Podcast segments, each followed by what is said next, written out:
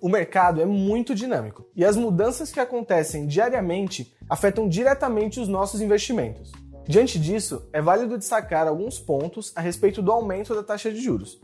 A Selic subiu 0,75 percentual. Isso significa que ela foi para 4,25% ao ano. Eu vou falar uma coisa, mas se você já acompanha o desafio, você já sabe disso. A taxa Selic ela é base para muitos investimentos de renda fixa. Então, se o cara está na bolsa de valores e ele vê essa taxa de juros um pouco maior e cada vez mais crescente, é atrativo para que ele saia da bolsa de valores, para que ele saia das ações e vai investir um pouco em renda fixa. Pensando então aqui, um pouco longe, tá? Que a taxa de juros saia de 4,25 e vá para 10% ao ano. Esse valor é muito mais do que algumas ações pagam. Então, querendo ou não, as ações da bolsa de valores perdem um pouco essa atratividade e alguns investidores vão para a renda fixa. Isso não é muito bom para a bolsa. Se por um lado o aumento da taxa Selic é bom para os investimentos de renda fixa e ruim para a bolsa, ela também é uma medida do Banco Central para controlar a inflação. Se eu aumento a taxa de juros, consequentemente os empréstimos ficam mais caros o dinheiro fica mais caro no geral. Isso acaba brecando alguns investimentos em empresas,